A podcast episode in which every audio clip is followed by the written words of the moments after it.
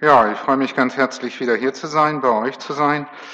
Es gibt drei Punkte, die ich vorab wegschieben möchte oder sagen möchte. Ich habe mich gewundert, dass plötzlich eine Windel hier lag. Ich dachte zuerst, sie ist für mich.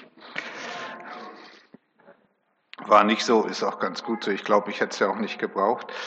Und, und dann für dieses interessante Beispiel mit diesen, mit diesen Beugen sich beugen vor etwas. Na, ist euch schon mal, und das ist für mich so eine Sache, die, die mir in vielen Jahren ganz wichtig geworden ist, dass wenn man etwas bewegen will, dann muss man sich beugen vor etwas.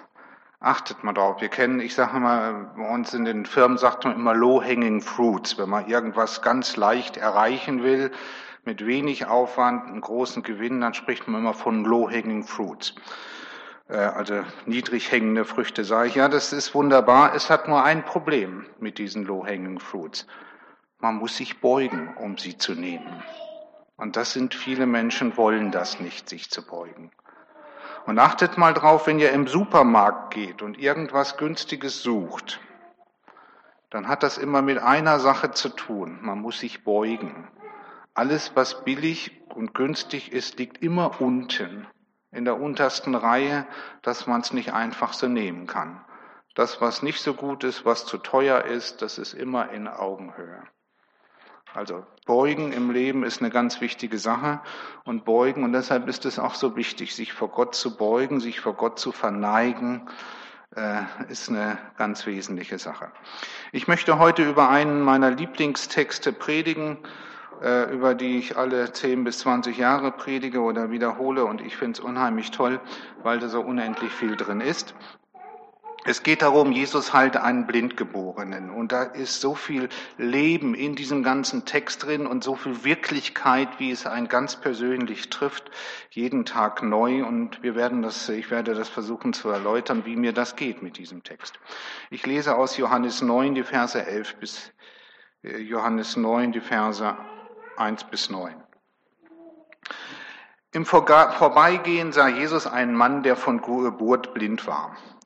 Die Jünger fragten Jesus, Rabbi, wer ist schuld, dass er blind geboren wurde? Wer hat hier gesündigt, er selbst oder seine Eltern? Jesus antwortete, weder er ist schuld noch seine Eltern, er ist blind, damit Gottes Macht an ihm sichtbar wird. Solange es Tag ist, müssen wir die Taten Gottes vollbringen, der mich gesandt hat. Es kommt eine Nacht, in der niemand mehr wirken kann. Solange ich in der Welt bin, bin ich das Licht der Welt. Als Jesus dies gesagt hatte, spuckte er auf den Boden, rührte äh, einen Brei mit seinem Speichel, er strich den Brei auf die Augen des Mannes. Natürlich hat er sich gebeugt ganz tief nach unten, um das zu machen. Ne? Und befahl ihm, geh zum Teich Shiloach und wasche dir das Gesicht. Shiloach bedeutet der Gesandte. Der Mann ging dorthin und wusch sein Gesicht. Als er zurückkam, konnte er sehen.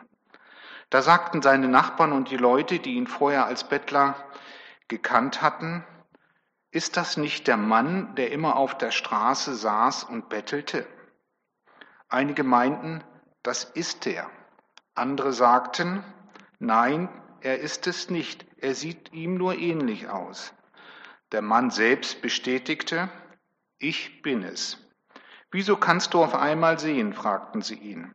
Er antwortete, der Mann, der Jesus heißt, machte einen Brei, strich ihn auf meine Augen und sagte, geh zum Teich Shiloah und wasche dein Gesicht. Ich ging hin und als ich mich gewaschen hatte, konnte ich sehen.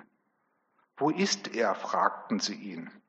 Er antwortete, ich weiß es nicht. Als ich mich mit diesem Predigttext auseinandergesetzt habe, sind mir sechs Dinge wichtig geworden und sind Aktionen, Taten oder Aussagen, die hier auftreten, die mir wichtig geworden sind und äh, äh, ich möchte sie einem einfach einmal sagen und, äh, und klar machen, was mir hier sehr wichtig geworden ist. Und vielleicht geht es euch ja auch, weil in diesem Predigttext hier geht es um, um, um tiefe Fragen um, und um die tiefe Frage, wie ich mein Leben führe und geführt habe. Und das ist ja dann immer so bei Jesus.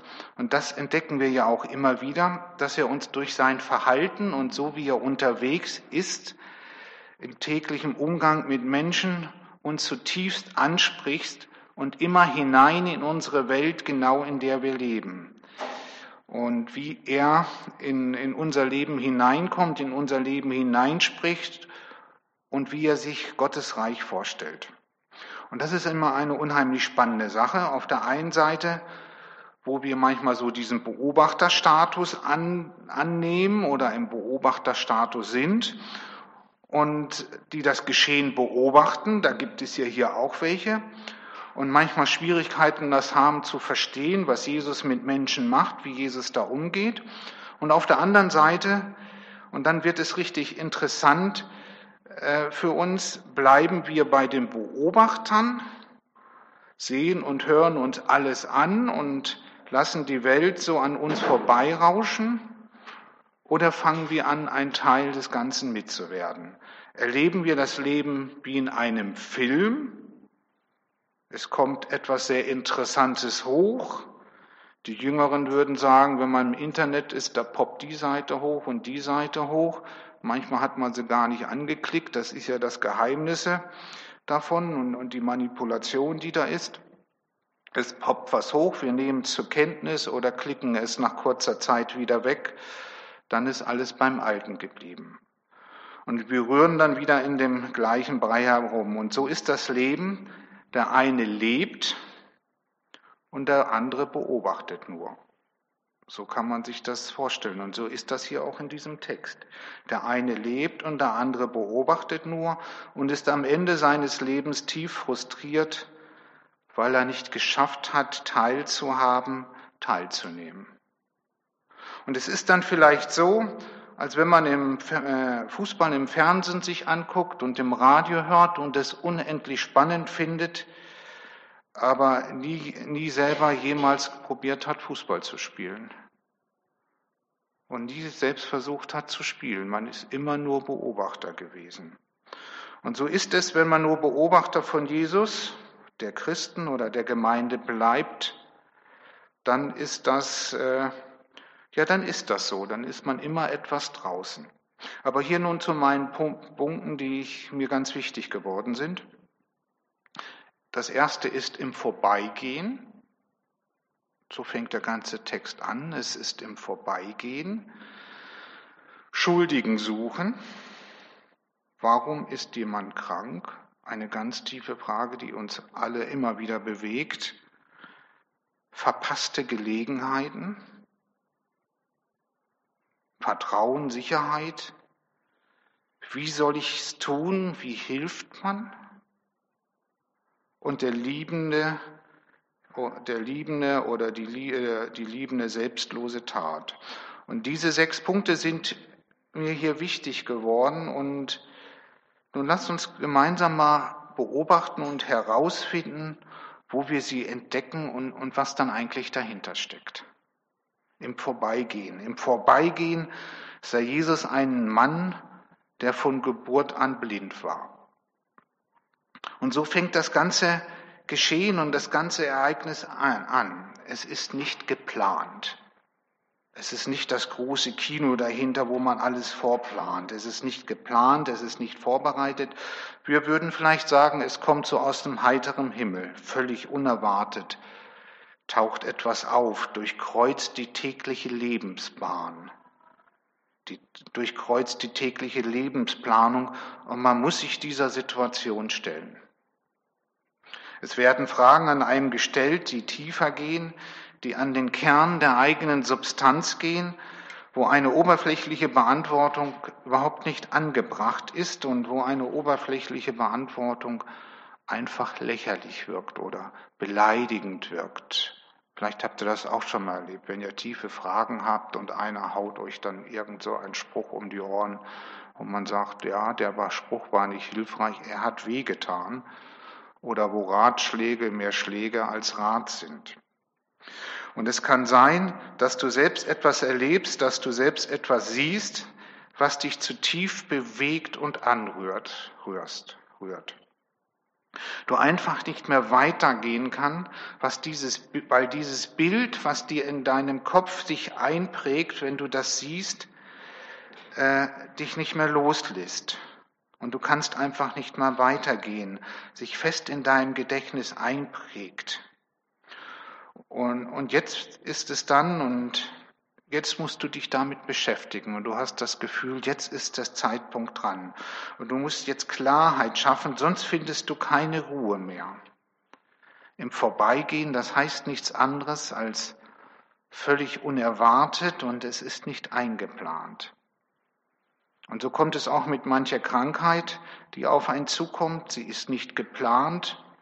Die meisten Krankheiten sind nicht geplant und nicht vorsehbar. Manche sind natürlich vorsehbar. Äh, und sie bringt den Tageslauf völlig durcheinander. Vielleicht bringt die Krankheit auch die ganze Lebensplanung durcheinander. Nichts ist danach so wie vorher und am Ende kann ich oder kannst du das nur akzeptieren. Oder suchen wir einen Schuldigen, den wir jetzt zur Rechenschaft ziehen können? Das ist das, was wir ja immer gerne möchten.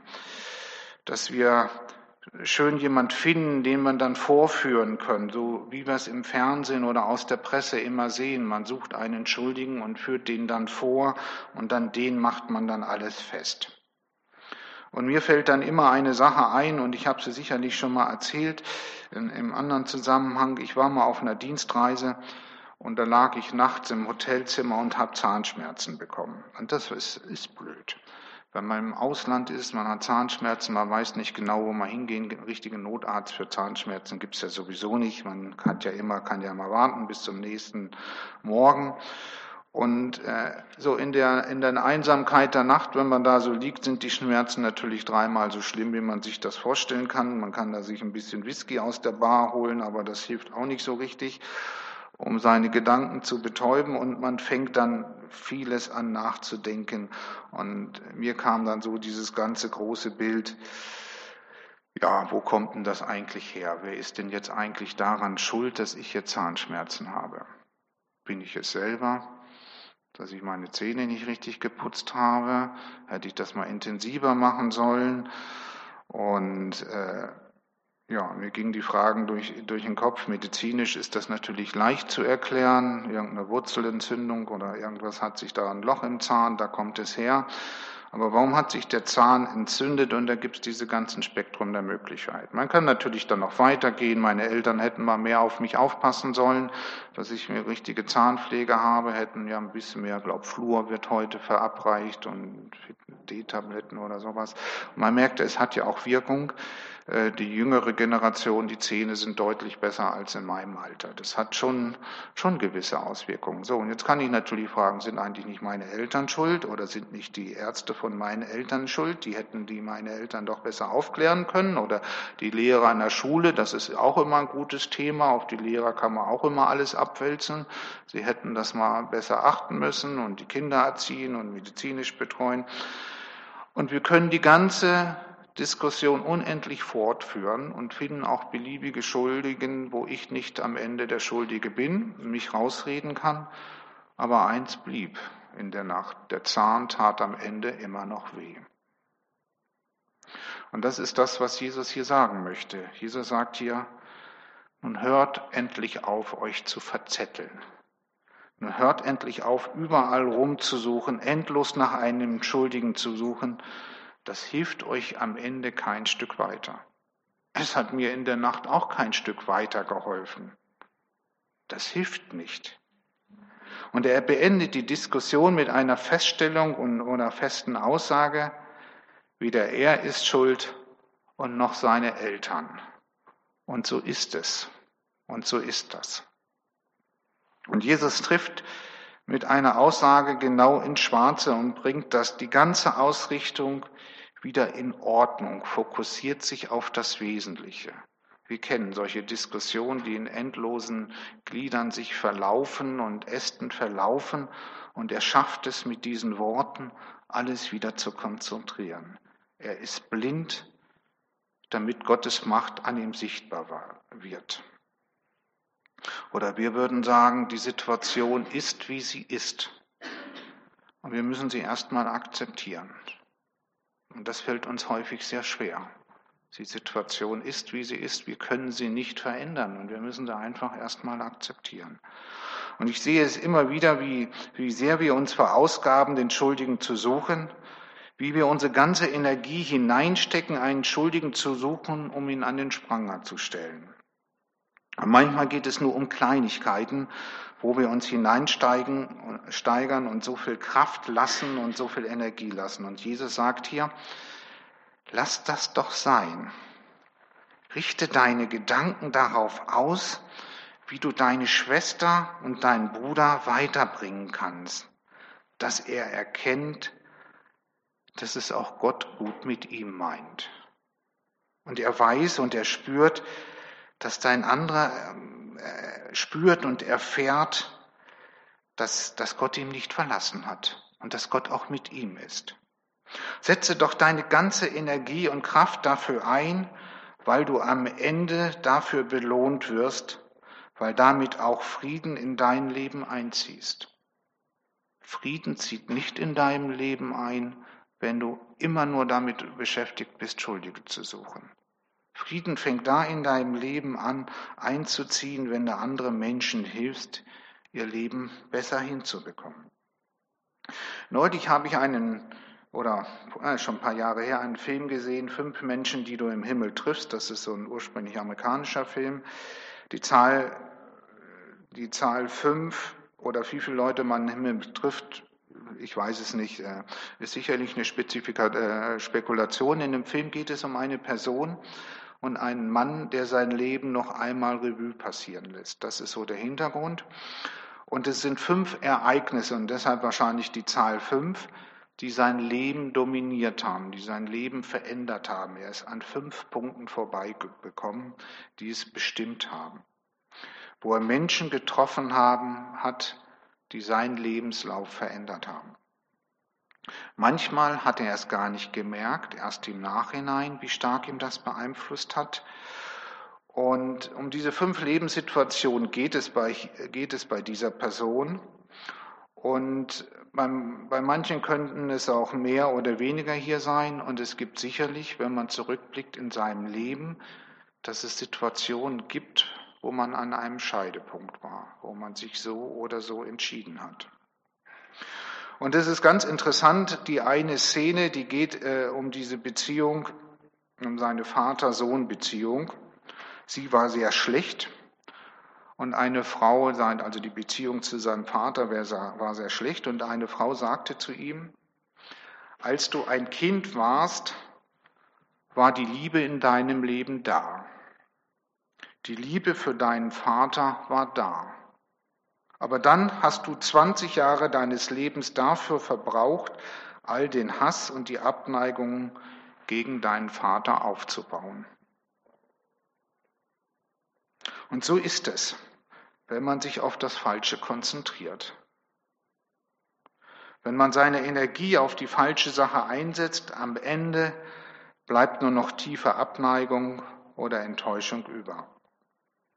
Die Zeit die wir haben, ist limitiert. Darüber müssen wir uns im Klaren sein. Sie ist eingeschränkt. Und die Zeit, die du hast, um etwas zu, zu korrigieren, ist eingeschränkt. Und das ist eine wesentliche Aussage, die wir hier in diesem Text haben und die auch in der Schöpfungslehre ist.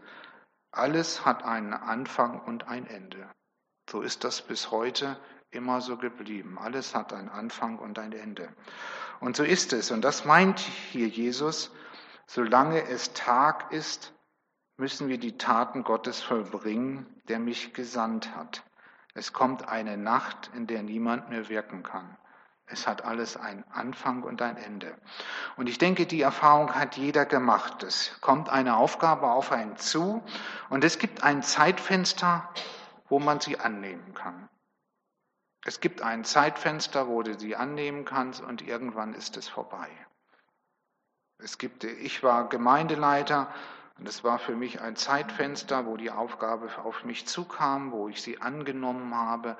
Und für mich ist es auch klar, es gibt auch ein Zeitfenster, wo sie zu Ende geht. Dieses unendliche lange immer das Gleiche Das ist nicht meine Sache. Für mich ist das immer wichtig. Es gibt ein Zeitfenster, wo ich anfange und wieder zu Ende. In meinem beruflichen Leben genauso. Ich habe Dinge nie allzu lange gemacht, äh, fünf bis acht Jahre oder sowas. Es gibt immer ein Fenster, wo man anfängt und wieder aufgeht. Und hier geht es ähnlich. Dir geht es genauso. Du hast was angefangen und jetzt kommt das Fenster, wo es zu Ende geht. Das Fenster geht irgendwie zu und man spürt das innerlich wirklich, wie es einen treibt und wie es einen umtreibt. Und da muss man die Aufgabe, und dann ist es die Frage, wo man nehme ich die Aufgabe an, wo man selbst sagt, nehme ich die Gestaltung an, wo man dann selbst gefragt ist. Und es ist einfach ein Fenster dann nur da und äh, gewöhnlicherweise ist das Zeitfenster auch nur für eine bestimmte Zeit offen, wo man diese Aufgabe annehmen kann und diese Entscheidung treffen kann. Und das ist so, wenn man sich auch auf eine Arbeitsstelle bewirbt, und das wirst du auch merken, oder merken, es gibt äh, eine gewisse Frist, Bewerbungsfrist, sie ist limitiert, sie ist zeitlich eingeschränkt. Und wenn die Zeit abgelaufen ist, dann ist sie auch abgelaufen. Und man muss schon sehr viel Einfluss haben, um das zu verändern. Das ist gar nicht so einfach. Äh, und normalerweise kann man da nichts ändern. Das ist sehr, sehr schwierig. Und Jesus sieht hier den Blinden und geht nicht vorbei, sondern nimmt sich ihm an und lässt sich auf ihn ein.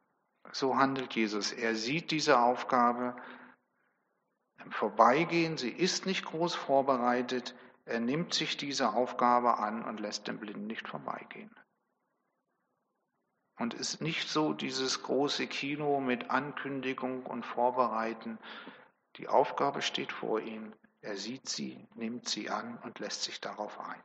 Die Zeit zu reagieren ist auch bei ganz anderen Lebenssituationen beschränkt.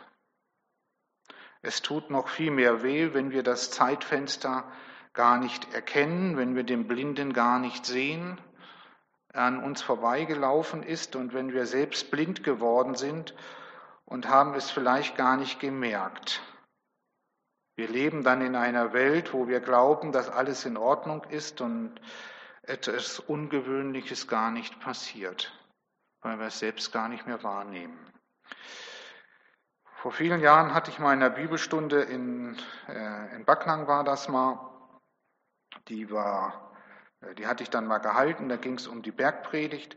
Und da sagte jemand äh, zu mir, eine ältere Frau sagte zu mir, ihr Mann war gestorben und es ging genau um dieses Zeitfenster, aber in einer völlig anderen Beziehung. Und es hat mich sehr bewegt und diese Aussage, die hat sich so tief bei mir in Erinnerung eingeprägt. Und äh, es war sinngemäß, sagte sie mir, nachdem mein Mann tot war, wurde mir klar, was ich vergessen hatte, ihn zu sagen. Und es wäre doch für unsere Beziehung, für unser gemeinsames Leben so wichtig gewesen eine ganz andere Blickrichtung, die hier noch einmal hochkommt, den Zeitpunkt verpasst zu haben, seinen Partner das zu sagen, was wichtig ist. Und so kann es auch sein, wo wir Worte schuldig bleiben und die Nacht kommt und wo wir es nicht mehr nachholen können, was wir versäumt haben. Wo das Wirken und all unser Gerede wertlos wird, weil die Zeit vorbei ist. Und Jesus sagt hier, pass auf, mein Freund, dass du diesen Punkt nicht verpasst. Pass auf, mein Freund, dass du diesen Punkt nicht verpasst. Und wenn du etwas sagen möchtest, wenn du jemand helfen möchtest, dann pass auf, dass du dieses Zeitfenster nicht verpasst. Lass dabei die Gesetze dieser Welt, die immer nach einem Schuldigen suchen, beiseite. Das hilft dir in dem Moment nicht weiter. Lass da die Welt versucht immer den Blick von der von Gottes Macht abzuwenden. Sie versuchen die verwandelnde Kraft Gottes, die von seinem Wort ausgeht, beiseite zu schieben. Sie beschäftigen sich endlos mit Schuldzuweisungen, die vielleicht, die vielleicht sogar berechtigt sind oder nicht berechtigt sind. Aber am Ende bringen sie dich doch kein Stück weiter. Am Ende bist du müde und ausgelaugt vergrämt, richte deinen Blick nach vorne und vertraue darauf, dass Gott mit dir geht. Und dann sind wir beim nächsten Punkt, Vertrauen. Jesus sagt, solange ich in der Welt bin, bin ich das Licht der Welt. Und wir können uns auf Jesus verlassen, weil er auferstanden ist und sein Heiliger Geist auf die Erde gekommen ist und bei uns ist. Und darauf können wir vertrauen und uns verlassen. Und, und wenn du eine Aufgabe siehst und dir wird klar, dass Gott dich da haben möchte oder dein, das ist dein Weg, den du gehen möchtest, dann kannst du auch darauf vertrauen, dass er dein Licht sein möchte und er auch dein Licht sein wird. Das ist ein Unterschied, ob jemand sein Licht sein möchte oder sein Licht sein wird. Das eine ist halt fest, das ist absolut. Und manchmal fragt man sich, wie soll ich anfangen? Wie soll es denn losgehen? Wir sehen das hier in diesem erzählten Geschehen, dass Jesus ganz unterschiedliche Mittel verwendet. Er heilt einen Menschen und macht dies auf ganz unterschiedliche Weise. Es ist keine Gesetzesmäßigkeit dahinter. Es ist individuell auf die Situation abgestimmt. Deshalb gibt es da auch keine festen Regeln. Deshalb ist es auch wie mit, äh, wie man eine Aufgabe anfängt, völlig unterschiedlich. Einige gehen, einige gehen sehr vorsichtig daran, zögern am Anfang sehr stark, ziehen sich vielleicht erst zurück eine gewisse Zeit, um um zurechtzufinden, seine Gedanken zu finden. Manche preschen los, so ist das unterschiedlich. Andere rennen gleich los, machen einen Riesenwirbel und das ist deren Art, eine neue Aufgabe anzufangen. Und beides kann zum Erfolg führen und richtig sein. Und es ist nicht das eine und nicht das andere falsch und auch nicht das eine absolut richtig. So ist das der Liebende, der letzte Punkt, den ich erwähnt habe, vorhin bei der Aufzählung. Der vorgelesene Bibeltext endet mit den Worten, wo ist er? fragten sie ihn. Er antwortete, ich weiß es nicht. Vielleicht lese ich noch einmal den Satz davor, auch noch mal vor. Er antwortete, der Mann, der Jesus heißt, machte einen Brei, strich ihn auf seine Augen und sagte, geh zum Teich Shiloah und wasche dein Gesicht. Ich ging hin, und als ich mich gewaschen hatte, konnte ich sehen. Wo ist er? fragten sie ihn. Er antwortete, ich weiß es nicht. Die Frage, die ich mir hier gestellt habe, wäre ich nicht mit dem Mann mitgegangen, um dann das Wunder auch selbst mitzuerleben. Wenn ich jemand anderen schon etwas Gutes tue, das wäre doch schön, wenn man so ein bisschen da so auf seinen Schultern das zurückspiegelt. Dass alle sehen, was ich Tolles getan habe und mit welcher Macht ich wieder was hinbekommen habe. Welche Wirkung das hat. Da kommt doch auch so ein bisschen Glanz auf mich und es ist doch für Gott. Man kann doch das dann direkt an jemand festmachen. Vielleicht kann man auch ein bisschen Anerkennung bekommen. Die Huldigung der anderen natürlich hingegen aber ein voller Demut, wie uns Christen das gehört. Und es ist doch schön und anzusehen und macht tiefe Freude zu sehen, wie ein anderer glücklich wird. Jesus ist nicht dabei. Als sich der Heilungsprozess vollzieht, weil er nicht im Mittelpunkt stehen möchte. Weil er nicht im Mittelpunkt stehen möchte, sondern Gott, von dem er seine Kraft bezogen hat und bezieht. Und das ist was Wesentliches, wo er sich deutlich unterscheidet, wahrscheinlich wie die meisten von uns gehandelt hätten. Und Jesus schenkt hier dem Blinden etwas, ohne es zu berechnen, ohne dass er persönlich jetzt sagen will, ich möchte einen Gewinn dafür ziehen, für meine momentane Position oder Gesellschaftsposition oder, oder wie auch immer. Und es kommt ihn darauf an, dass der Blinde heil wird, dass der Blinde gesund wird und nicht um seine persönliche Anerkennung. Das ist eine Ganz wichtige Sache. Bei dem, was er tut, wie er andere hilft, es kommt ihm darauf an, dass Gott im Mittelpunkt steht und nicht er selber. Und es geht nicht, und es geht nicht mit dem ehemals Blinden herum. Schau mal, stellt ihn zur Schau, seht mal, was ich Gutes getan habe und wie toll doch das alles funktioniert und wie die Kraft Gottes wirken kann, wenn man mit ihm verbunden ist und wie mächtig Gott ist. Das macht er nicht.